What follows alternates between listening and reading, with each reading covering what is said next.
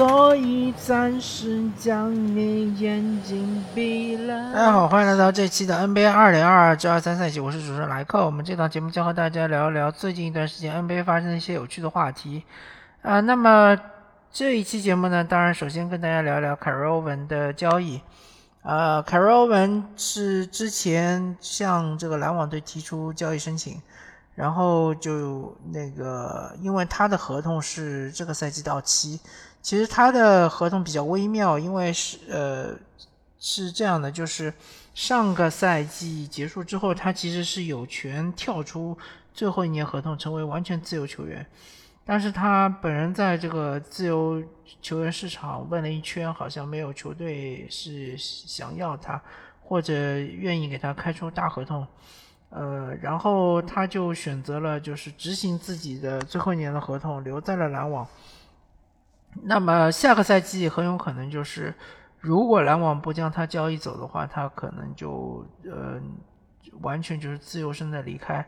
其实对于篮网来说，嗯，交易凯瑞欧文也是势在必行。如果说呃他们是想赌一把，比如说呃这个赛季呃让凯瑞欧文和 KD。这个组合能够拿到总冠军，那么就一切都好说，对吧？呃，到了赛季末，就是嗯这个赛季结束之后，那么凯瑞文有可能是有以顶薪，最后是签约留在篮网。否则的话，其实如果呃，即使比如说呃，篮网队历经千辛万苦冲出东部，呃，面对西部的球队，比如啊，比如说掘金。最终是输给了掘金。我觉得凯瑞文和篮网之间的关系一样会破裂。呃，篮网不可能给他一个就是他想要的呃四年的顶薪合同，给他的报价肯定会被他拒绝，然后凯瑞文一样就是会自由身离开。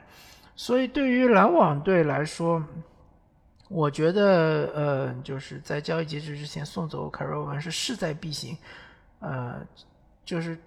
大部分的情况下，休赛期他们都不可能就是用他们自己认为的一个合理的报价留下凯瑞文，这是不可能的。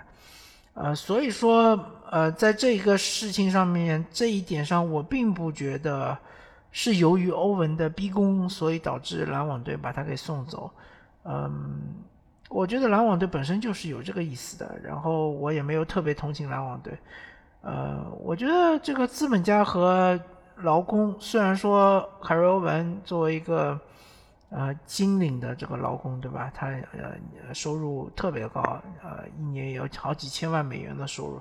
但不管怎么说，呃劳资双方劳资双方，蔡崇信再怎么说也是资方，也是身价几百亿美元的这个大富豪。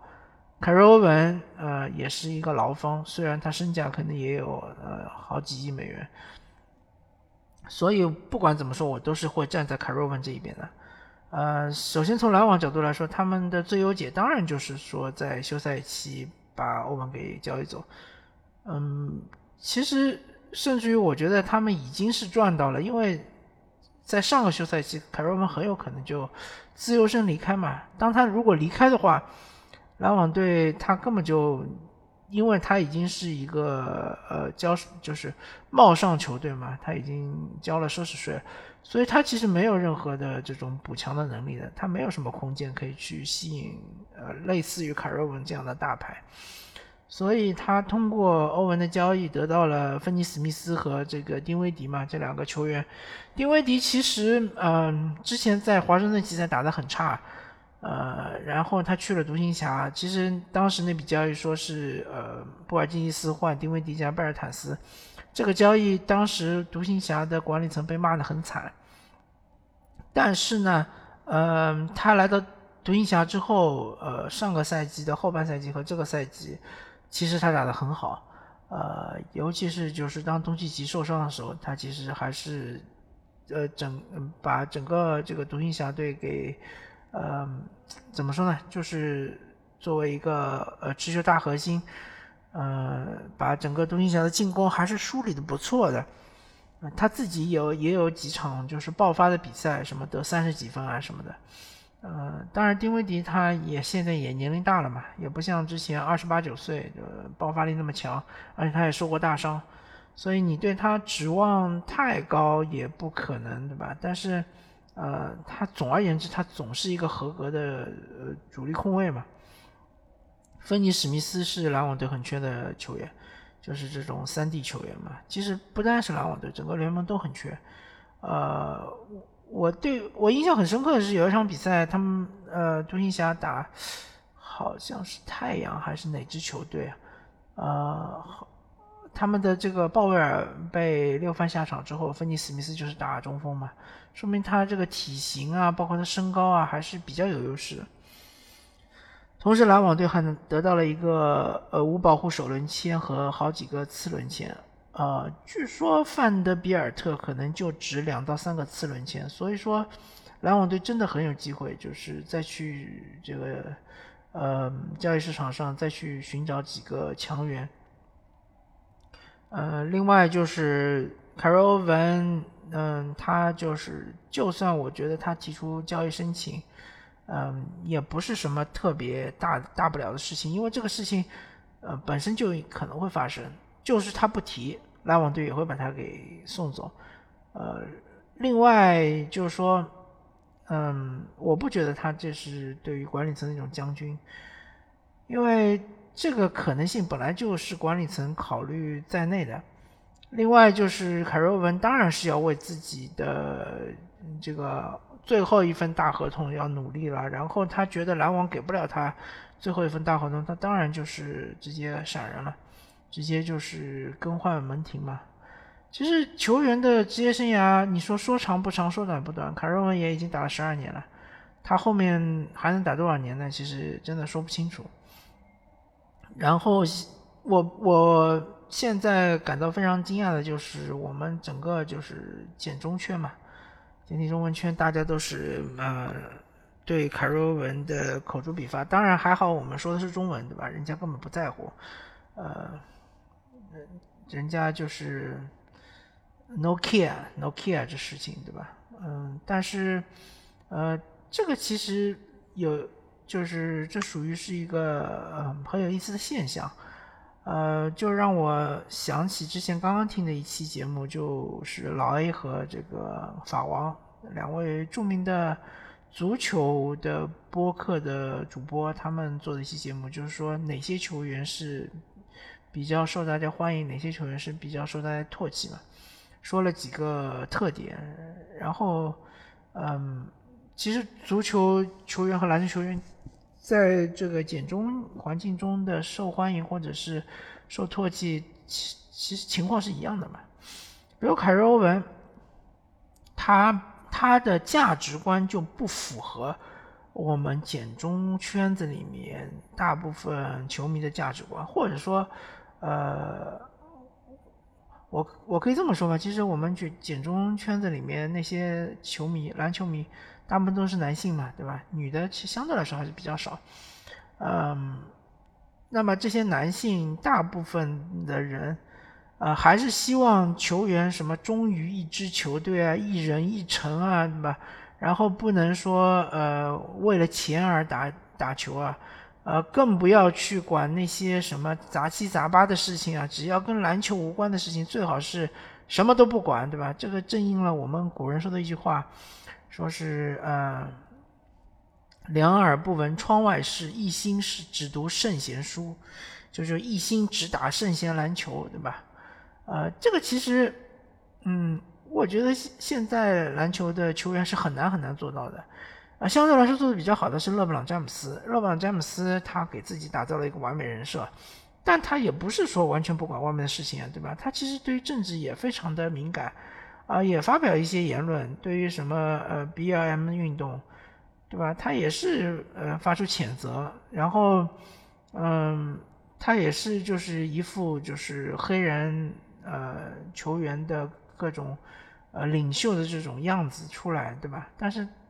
我相信，在呃美国的黑人圈里面，其实对于勒布朗詹姆斯的认可和对于凯尔文的认可完全不是一个量级的，因为勒布朗詹姆斯，嗯，说难听点，他就是一个商人的这种形象，啊，他一切就是以利益作作为考虑的嘛，啊，一切就是以，呃，之前就是以他篮球的生涯怎么样能够完完美，最好是能超越迈克尔乔丹，但现在看好像不太可能，但现在他能超越呃阿卜杜拉贾巴尔也很厉害。最近这几年，他当然是呃为自己退役做铺垫嘛，对吧？希望今后是能够进入商界，能够玩的风生水起啊。其实我们健身圈对于商人、对于有钱人，呃，还是相对来说比较宽容的，呃，没有这种喊打喊杀的这种情况，呃，也是就是比较认可他们，比如说这富翁什么的，呃。相对来说是更认可一点，但反而就是像欧文、凯瑞文这种，他是为平民发声，为底层群众发声，呃，为少数群体发声，为弱势群体发声，为这个黑人发声，对吧？为印第安人发声，像这种情况，但反而是被我们所唾弃，被我们所不削。呃，我就说一说凯瑞文的受争议的几个点吧，就是嗯，从头开始说。第一点就是他离开骑士，对吧？嗯，其实骑士这艘船早晚要沉的。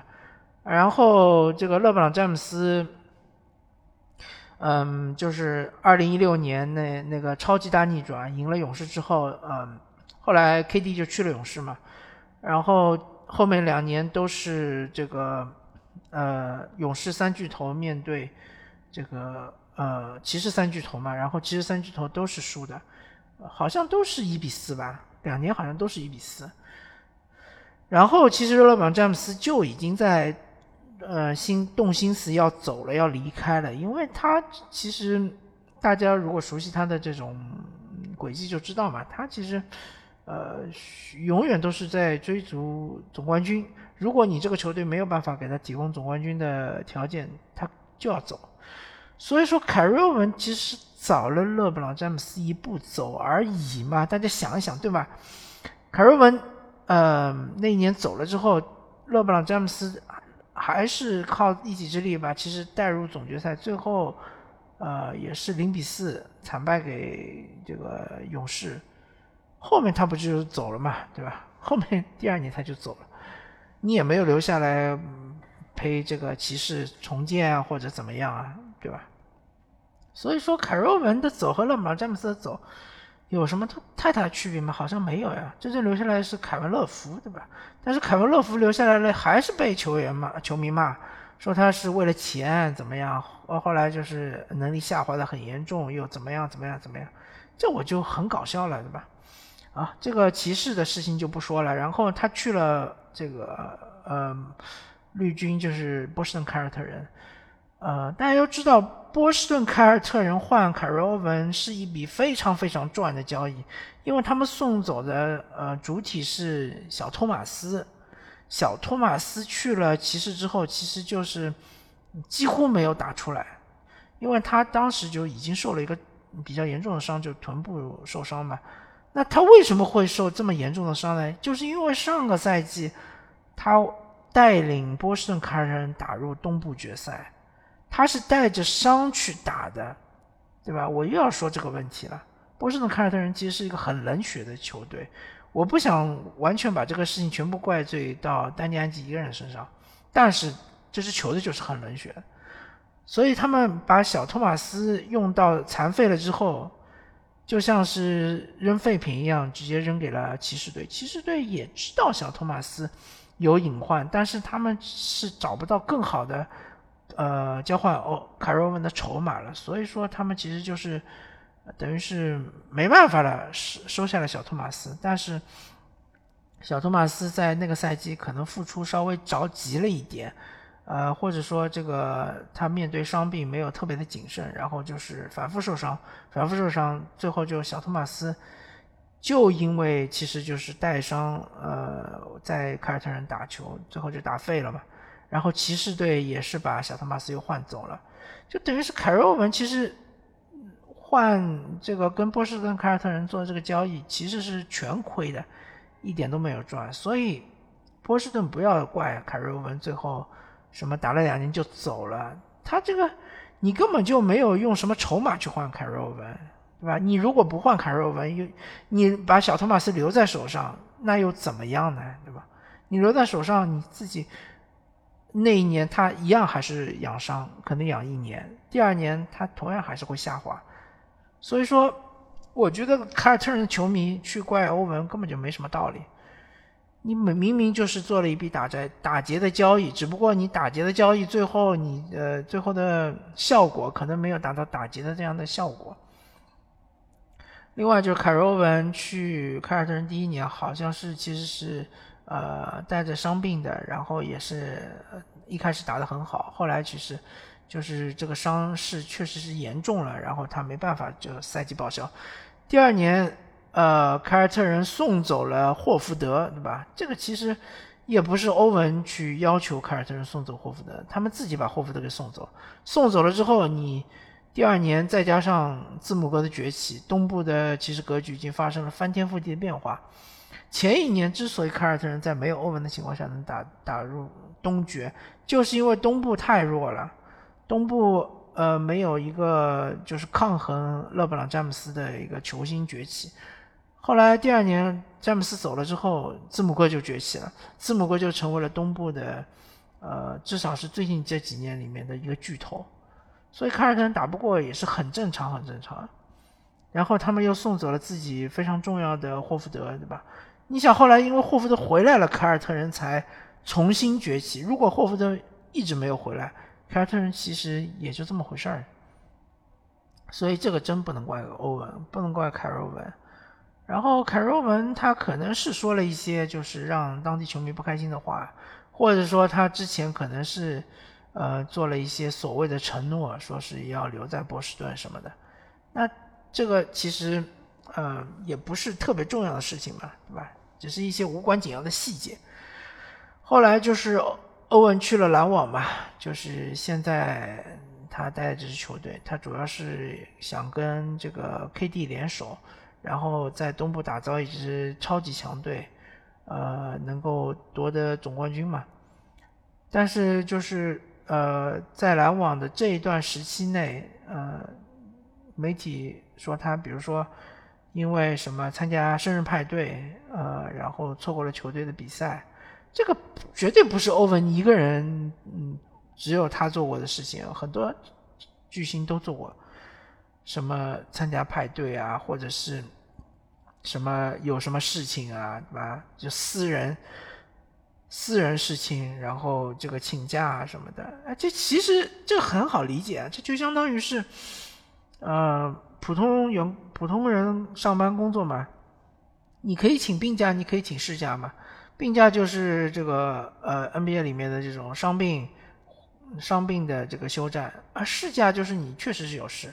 你当然可以向呃这个向你的这个呃单位或者说向你的公司请假嘛，只要扣钱嘛，对吧？欧文也不是说呃没有参加比赛还拿了钱，他不是这样，他是扣钱的呀。啊，而且据说是他姐姐的生日嘛，他姐姐好像是跟他是关系非常非常亲密。那么这是一点，第二点就是，嗯，大家记忆犹新的就是，呃，疫苗事件嘛。其实不打疫苗的肯定不是欧文一个人，对吧？NBA 就有好多人。然后，呃，我印象最深的就是德约科维奇，就是这个网球的，嗯，现在应该是呃大满贯最多的得主之一嘛，跟跟纳达尔是平分秋色，这么强，这么厉害。呃，可以说是当今网坛呃实力最强的选手，他不是也不打疫苗吗？他不打疫苗，他就承担自己的责任呗。他就他都去了澳大利亚了，被澳大利亚的呃海关好像是或者是呃国土部给驱逐出境，对吧？